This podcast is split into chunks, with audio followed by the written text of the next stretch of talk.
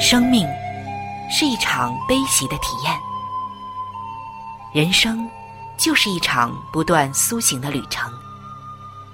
心灵的方向错了，就无法感受生命的喜悦。今天在这里，上帝与你有约。认识上帝是一场盛大的遇见，它能使你沉淀心灵的浮躁。过滤往日的忧伤，带你触摸心灵与生命的神圣所在。上帝说：“你的心需要休息。”各位亲爱的听众朋友，这里是希望福音电台为您带来的福音节目《触动的心灵》，我是主持人春雨。让我们在这里。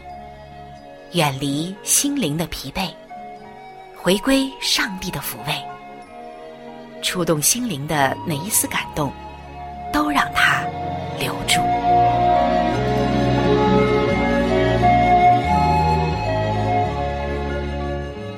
各位亲爱的弟兄姐妹，大家好。说到《最后的晚餐》这幅画，可能我们都是不陌生的，但是我们除了知道这一幅画，是一幅名画之外，是否知道，在这幅画当中还蕴含着一些奥秘呢？可能很多人都知道，这幅画画的是栩栩如生，画的很成功，画的举世闻名。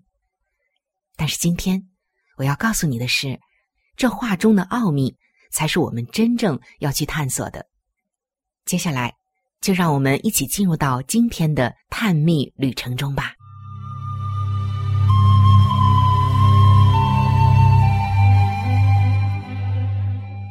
说到《最后的晚餐》这幅画，就不得不提到它的作者里安纳都·达芬奇。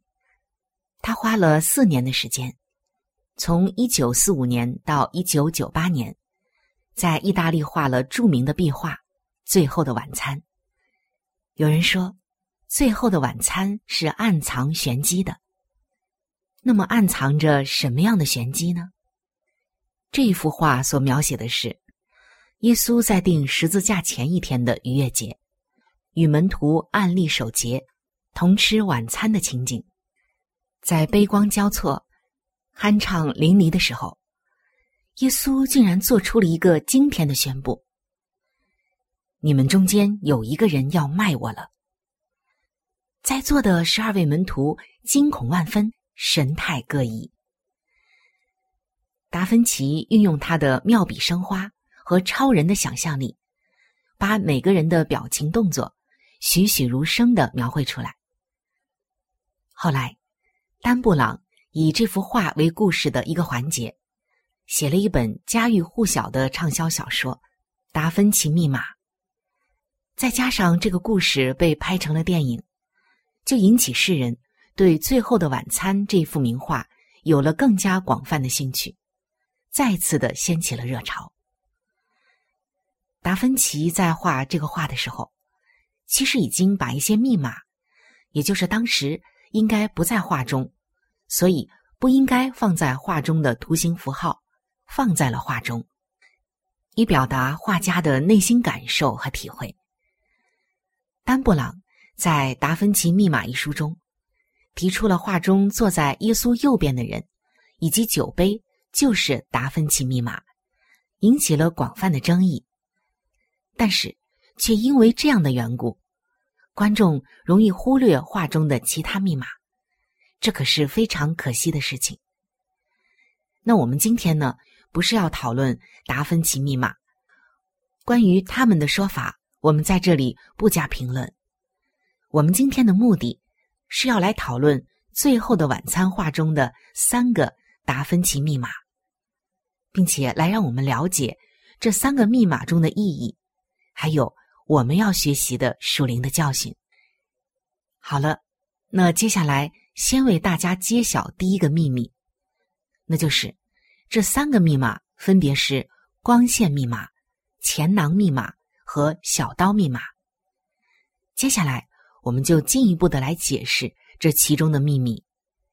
我们首先来看第一个密码，就是光线密码。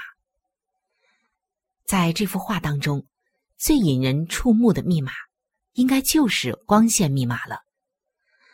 画的正中是耶稣，他的十二位门徒分别坐在他的左右两旁，每边有六位。在耶稣背后的墙壁上，是三个面积相当大的、好像敞开的明亮的窗户，阳光从中射进屋内，照在耶稣的身上，再被反射出来，让观众对这幅画的自然反应。是把目光聚焦在光明之子耶稣的面上，但是细心的观众会留意到，在这幅画的左下角，应该是有盏油灯的，被放在桌子前面的地上，因为灯光被长形餐桌的几条台脚，也就是桌子腿给挡住了，而留下了投影，在图中清楚可见。古时的画家在画耶稣像的时候，喜欢在他的头上画上光环，以表示他是圣人。当然，圣经没有这样的记载。在最后的晚餐图中的耶稣，虽然没有光环，但是作者巧妙的设计图中的光线。换句话说，达芬奇在图中留下了光线密码，让人感到。耶稣的脸上发出光辉，他是一个重要的光源。是的，耶稣的确是光源的源头。为什么有人称它是光线密码呢？原因就是它的出现是违反常理的，是当时不应该有，而作者故意加插的图形。要知道，耶稣与门徒们是在晚上吃晚餐。三处有关的圣经经文都指出，当时是晚上。马太福音的二十六章二十节说：“到了晚上，耶稣和十二门徒坐席。”马可福音的十四章十七节说：“到了晚上，耶稣和十二个门徒都来了。”约翰福音的十三章三十节说：“犹大受了那点饼，立刻就出去。”那时候是夜间了。那既然是晚上，两千年前又没有采用夏令时间的惯例，怎么能有阳光透过打开的三大窗户射进屋子里呢？图中的光线密码，让人想起耶稣说：“我是世上的光，跟从我的就不在黑暗里走，必要得着生命的光。”这些经文记载在约翰福音的八章十二节。约翰论到耶稣也说：“那光是真光，照亮一切生在世上的人。”这些经文在约翰福音的一章九节，而在以赛亚书的九章二节，先知以赛亚称耶稣为大光，说：“在黑暗中行走的百姓看见了大光。”住在死荫之地的人，有光照耀他们。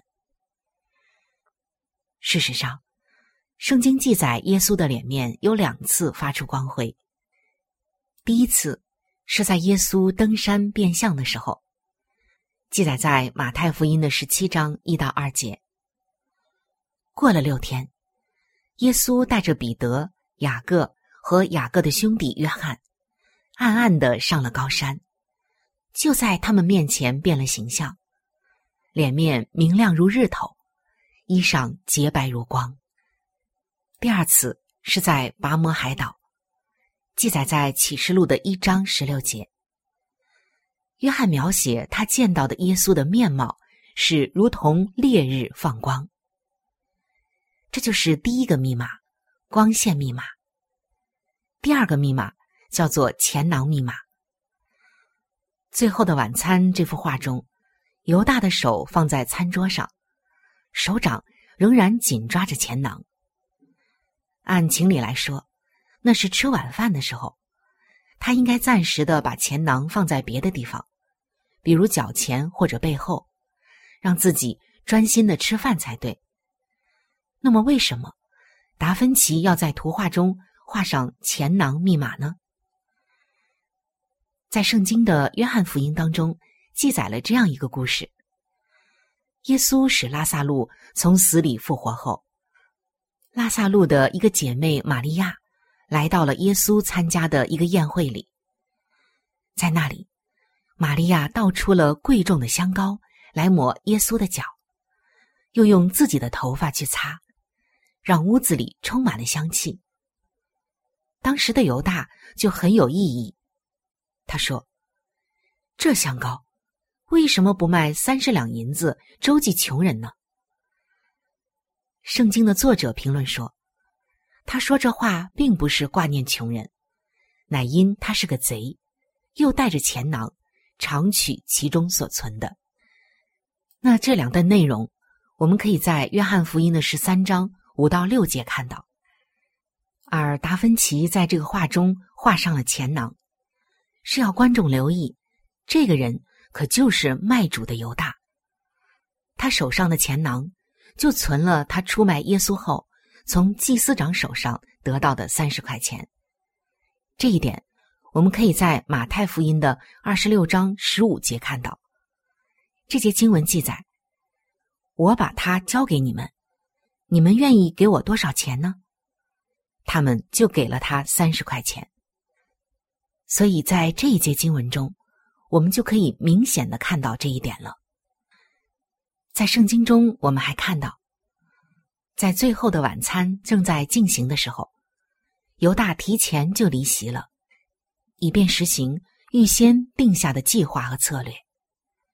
他要带领着兵丁来捉拿耶稣，因为是黑夜，怕认错人，犹大到时会去吻一个人。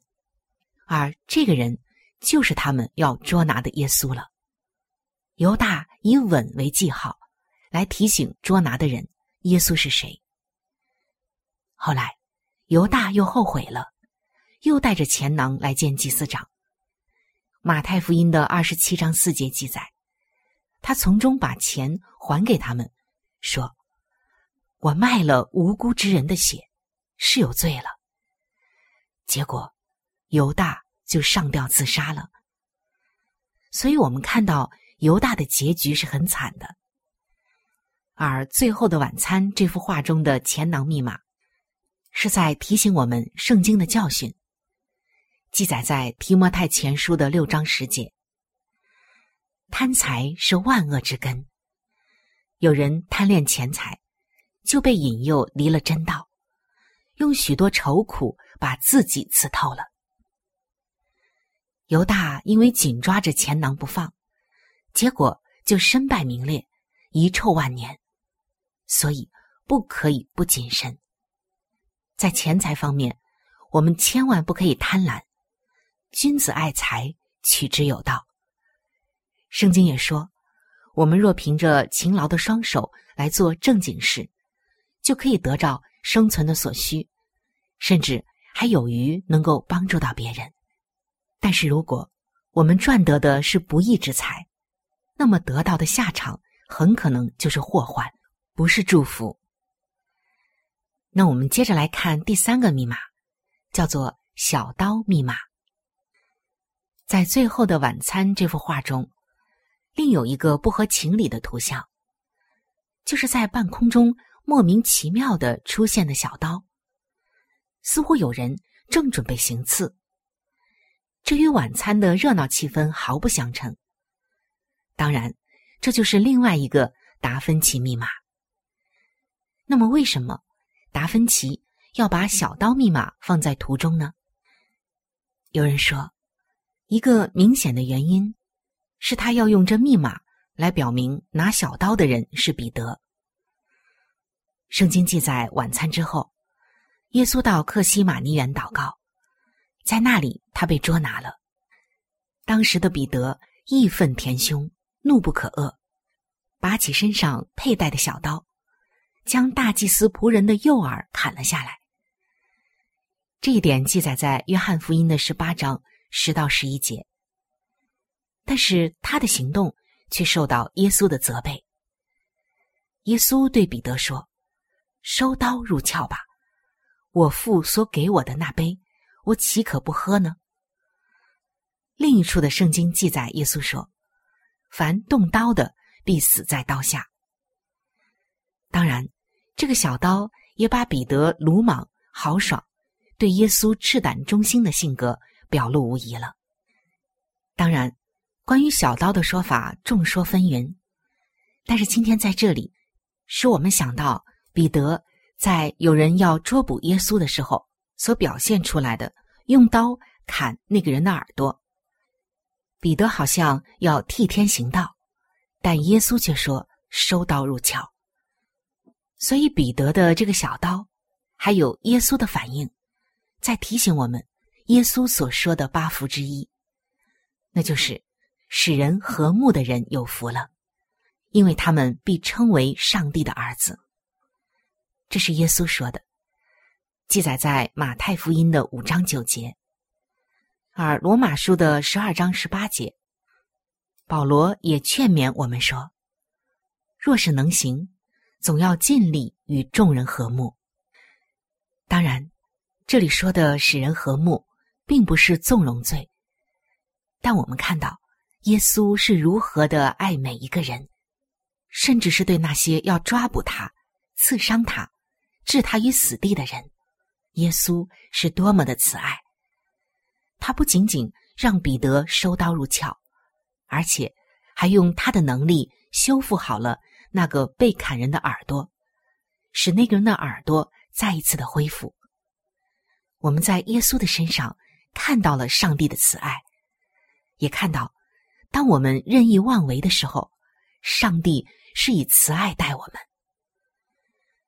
亲爱的弟兄姐妹，天才大画家达芬奇在他的名画。最后的晚餐里，其实留下了不少的密码，是现在的人们探索不完的。而我们今天分享的光线密码、钱囊密码，还有小刀密码，都应该被称为是明码，也就是明显的能看见的，并且它们丰富的含义也都清楚明显的记录在了圣经中。一边欣赏名画。一边查考有关的经文，是不是相得益彰，何乐不为呢？现在的人们对这一幅画非常的有兴趣。但无论别人怎么说我们在这幅画中看到的是耶稣是光明之子不可贪财还有就是上帝对罪人的慈爱。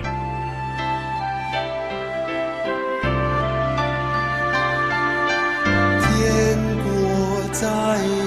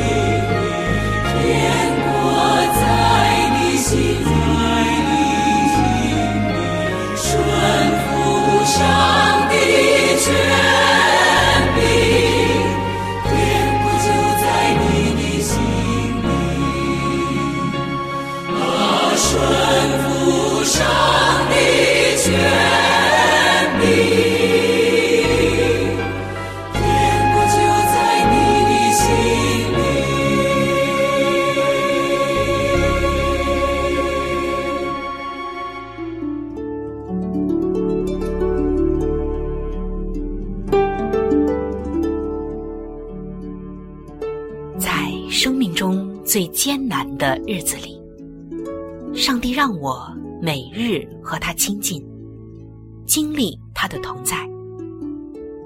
借着每日灵修，他使我走出了生命的低谷，一次又一次的，使我重新找回了新的生命和喜乐的泉源。上帝借着每日灵修。来证明他的同在、看顾和关怀，使我与他建立起更加亲密的关系。要想有健康的属灵光景，就需要每日与主同行。请您与我一同进入每日灵修。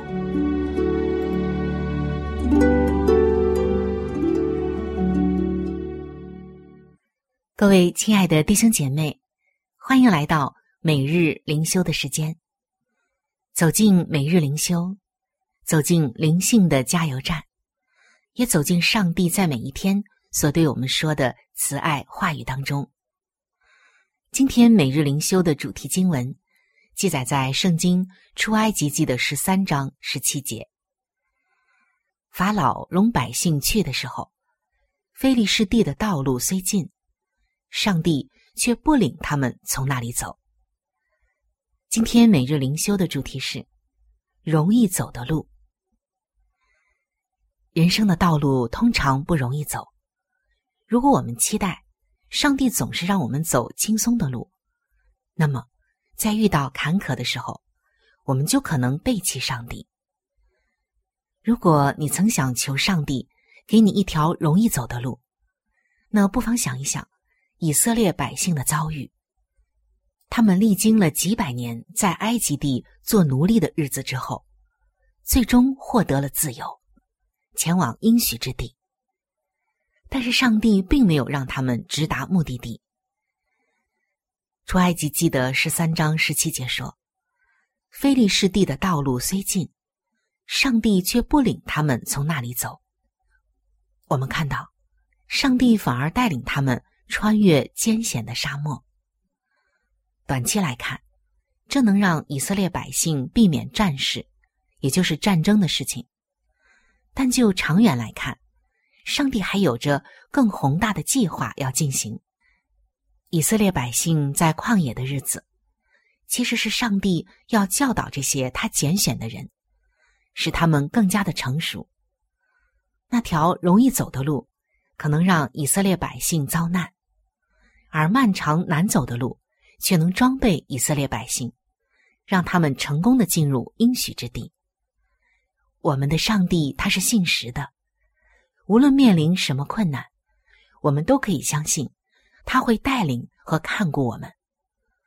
可能我们无法了解为什么上帝要我们走这条路，但我们可以信靠他，他将一路伴随，帮助我们的信心日益成长。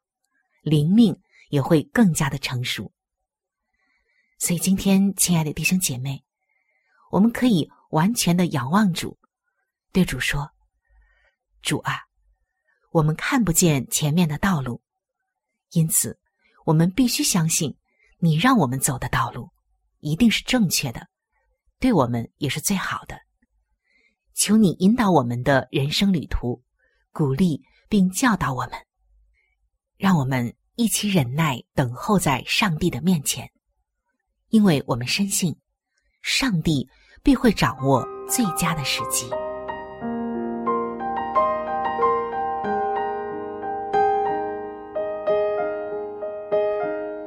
各位亲爱的听众朋友，时间总是过得非常的快，触动的心灵节目就要和您说再见了。春雨渴望触动的心灵。能够触摸到您心灵深处最深的需要和渴望，也非常愿意能够和您成为最最知心的朋友。